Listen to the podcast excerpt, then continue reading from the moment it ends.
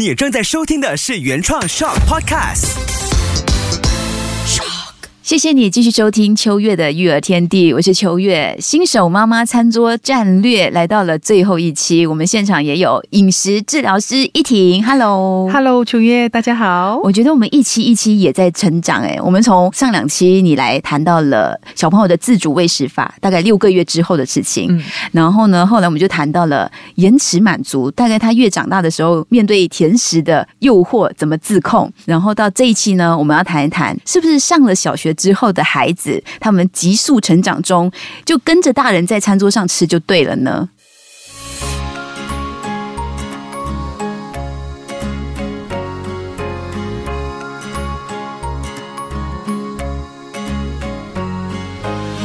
秋月的育儿天地，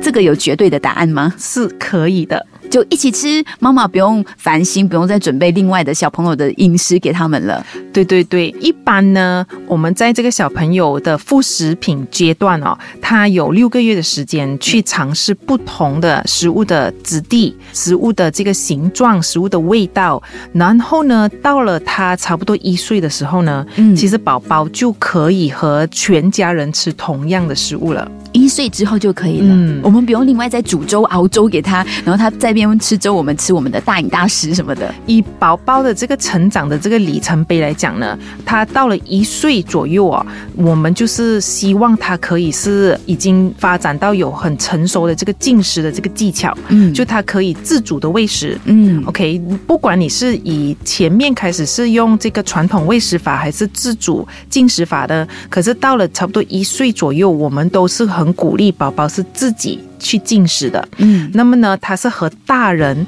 和全家人坐下来一起用餐，对，那个过程才是最轻松、最自在，对，而且妈妈也会觉得孩子跟我一起成长，然后我们一起进食的时候呢，准备功夫还有那个过程，也会让我们在餐桌的用餐的经验更加的愉快。对对对，因为这样子才可以一起分享，宝宝才可以从中去学习到不同食材它长的样子是不一样的。嗯，然后妈妈可以介绍，诶，鱼原来是这样子，这样子做的，或者是我们的这个肉是这样子煮，我们可以用烤的方式，我们可以用蒸的方式，我们可以把它剁碎，或者是青菜，我们可以用沙拉的方式，或者是快炒的方式，这些方式呢都可以介绍给宝宝，所以宝宝会学到很多新的词汇。嗯。然后他也会跟你沟通，他也会去选择他要吃的食物的形态是长得什么样子的。而且跟着孩子长大之后呢，我想说宝宝的时候啊，其实他给我们很大的提醒，因为我家准备我食物泥啊，或者是粥都好，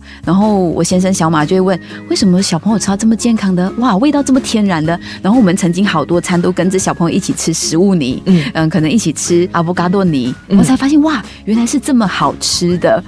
它某种程度也改变了。我们的饮食上的习惯，然后到孩子长大，现在小学的时候呢，我们一起吃的时候，常常会检讨：我这一餐这样子吃，孩子跟着吃健康吗？是不是太多加工食品了？就会很多的自我的提醒。对耶，我觉得秋月这样子做的方式是很好的，因为会一直让你去不断的反思，嗯，不断的去改进你自己的饮食，嗯，因为很多家长我在接触的时候，是他们非常了解孩子必须从小吃原形食物，或者是吃。这个 organic 的食物，或者是吃一些不要有添加调味料的食物。可是反观自己的饮食，却是经常吃外食，或者是没有吃正餐。就是说，一天三餐里面，他最多只是可能吃一餐，然后再就是喝很多高糖分的饮料啊之类的。可是当他们去 focus 回自己小朋友的饮食的时候，他们却要求说：“我一定要吃原形，或者是我一定要去蒸那个蔬菜，或者是我一定不可以给。”他们酱油啊，或者说不可以给他们盐啊，不会给他们吃到糖啊。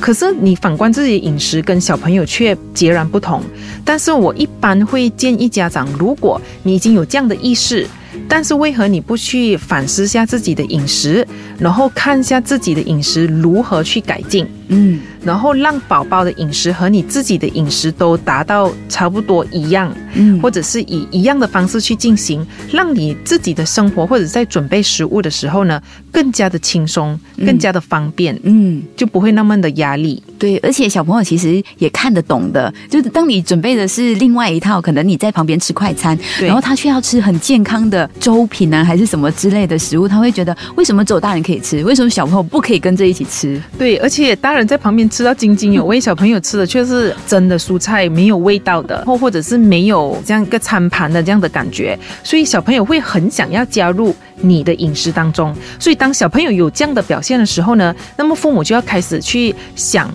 呃，我要如何去改进自己现有的饮食，嗯，然后让小朋友一起加入我们，嗯，哎，那如果小朋友像我们刚才我们的 Shock 的制作人 Harry，他有说到，他小时候两岁，他就看小他的家长吃咖喱面，他也跟着吃。那作为大人，我们是欢迎小朋友。你要尝试，我让你尝试，还是说 no 不可以？这个太辣了什么的？我们应该打断他，还是就让他欢迎他？欢迎他，欢迎他，嗯，鼓励他。但是如果是以咖喱面的说法啊，就是说我们可以告诉小朋友，诶，这个面它是辣的。如果你吃下去，你有这样的感觉是正确的、正常的，小朋友就会学到，诶，原来辣是这样的感觉。哦，OK，我会有这样的反应，所以他会有一个心理的预备。那么呢，小朋友他真的很想吃的话，那么就给他吃。那么他吃下去，他有这样的反应，那么就代表他是 get 到正确的资讯。嗯，那么下一。一次，他可以选择相信父母还是不相信之类的。然后呢，如果他喜欢，那么我们就给他；如果他是觉得啊很辣，他要去喝水啊还是什么的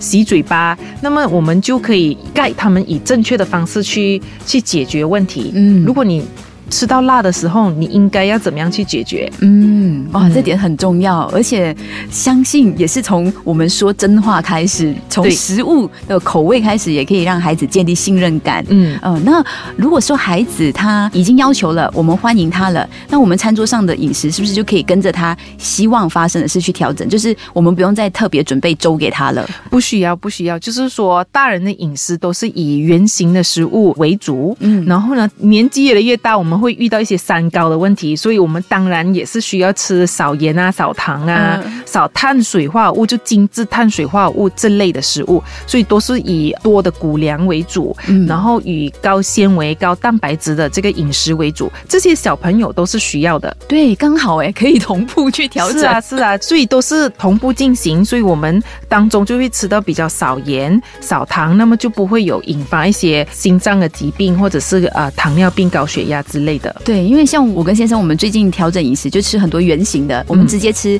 salad，直接吃蔬菜，没有加工，不用烹煮，直接洗干净了，就这样子生吃。对，结果我的五岁的孩子也跟着吃，他也爱上了。然后 Kobe 一向来都已经是跟着我们吃的，所以我就相信说，我们怎么吃，孩子怎么吃。是因为大人是小朋友的学习对象，我们怎么吃，小朋友就知道。哎，原来爸爸妈妈吃下去是不会生病，平时的饮食法都是这样，所以。所以小朋友在看在眼里，他也学在心里，嗯，所以小朋友就会学上来，他也会开始慢慢的去接受，原来蔬菜是这样子的吃法。但是偶尔我们也是可以做一些变换，嗯，准备这些蔬菜其实是最简单的方式，就不需要去想到哦，我要用什么调味料，因为很多父母最担心的就是调味料。蔬菜是以圆形的方式去呈现给小朋友的话，它的那个口感，它的那个味道其实是不一样的。哎，如果我们在餐桌上面发现哦，孩子。跟着我们这样吃的时候，他开始暴露出一些他的饮食上的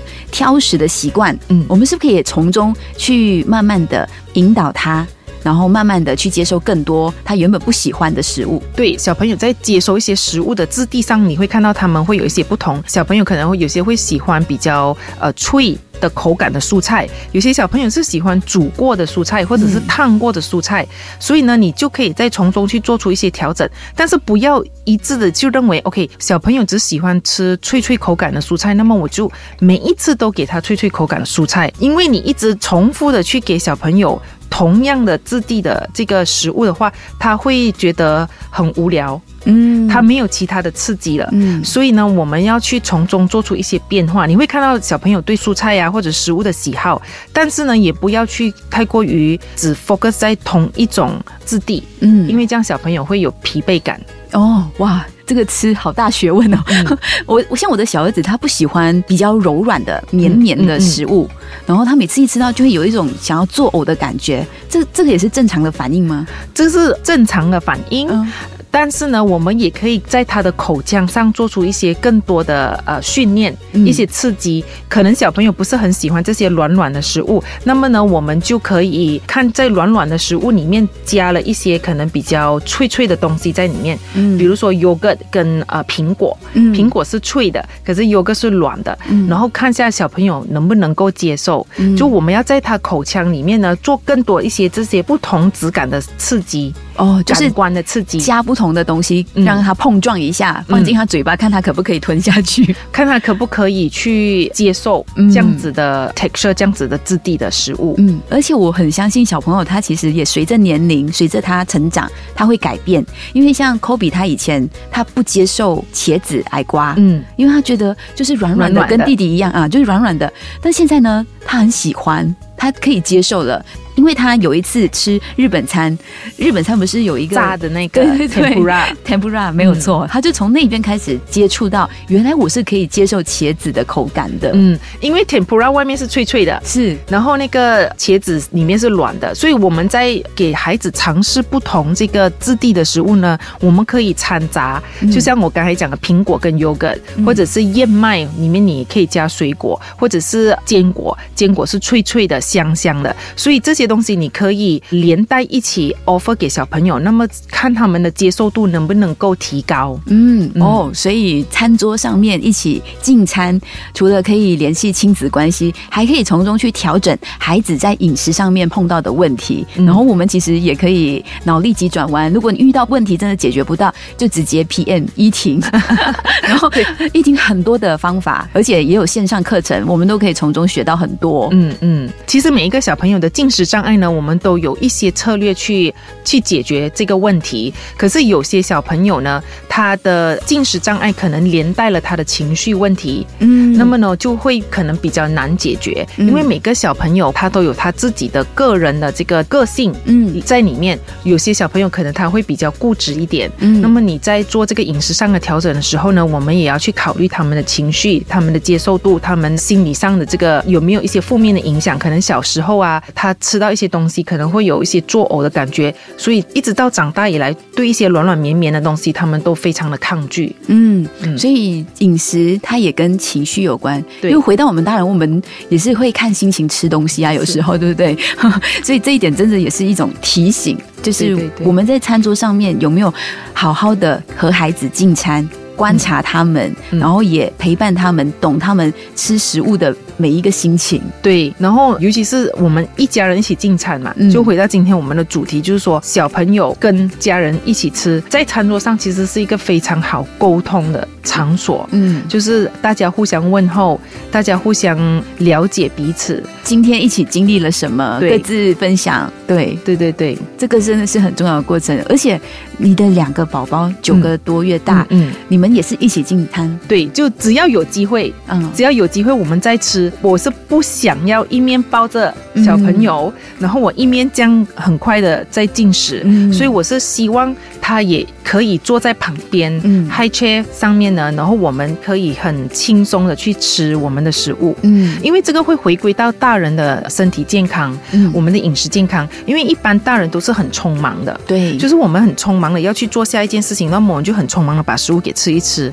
我们就没有很好的去享受当下的美食，或者是去看我们到底吃了多少，或者是今天的食物的呈现是怎么的一个样子，我们就很快的把食物给吃了，然后就转移到下一个活动点。嗯所以呢，在宝宝一起进食的时候，如果你又一面抱着他，又一面吃，其实对自己的消化也不是很好。对，所以我很提倡妈妈一定要先喂好自己，一定要先吃饱，慢慢的吃，才有力气去顾好孩子。对对对，是的，不然吃的很快。然后你又吃的不好，嗯，那么你怎么能够去有一天的这个能量去照顾你的自己的孩子，或者自己的宝宝，或者是一一整个家庭的健康？对，而且很重要的，因为妈妈也是很用心在煮，用心在准备跟摆盘，所以我通常如果我今天很用心煮呢，我孩子们看得出来，他们也会吃的。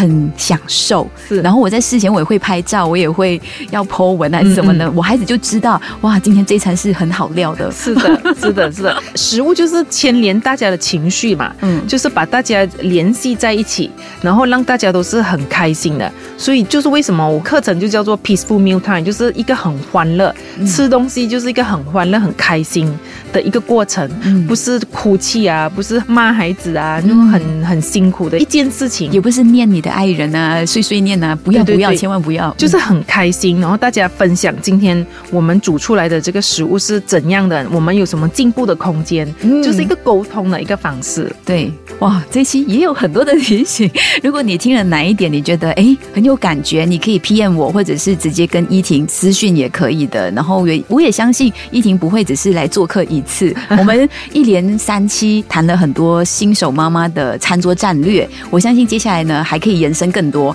例如家人之间的健康的调整，饮食上孩子成长遇到了什么可能长得不高，怎么调整饮食啊？这些都是一些方法。你还想知道更多的话呢，也可以留言告诉我，你还想听依婷来秋月的育儿天地聊些什么东西？例如照顾两个龙凤胎遇到什么挑战？哇，这个也是可以聊很多期的，这个是一个很大的挑战。对对对，这三期谢谢依婷来做客了，谢谢秋月，谢谢。如果你喜欢今天的内容呢，记得一定要分享，还有按赞，也可以转发给你身边的妈妈、爸爸、朋友们。然后我们下一期呢，继续再聊。谢谢你收听秋月的育儿天地，搞懂孩子不费力。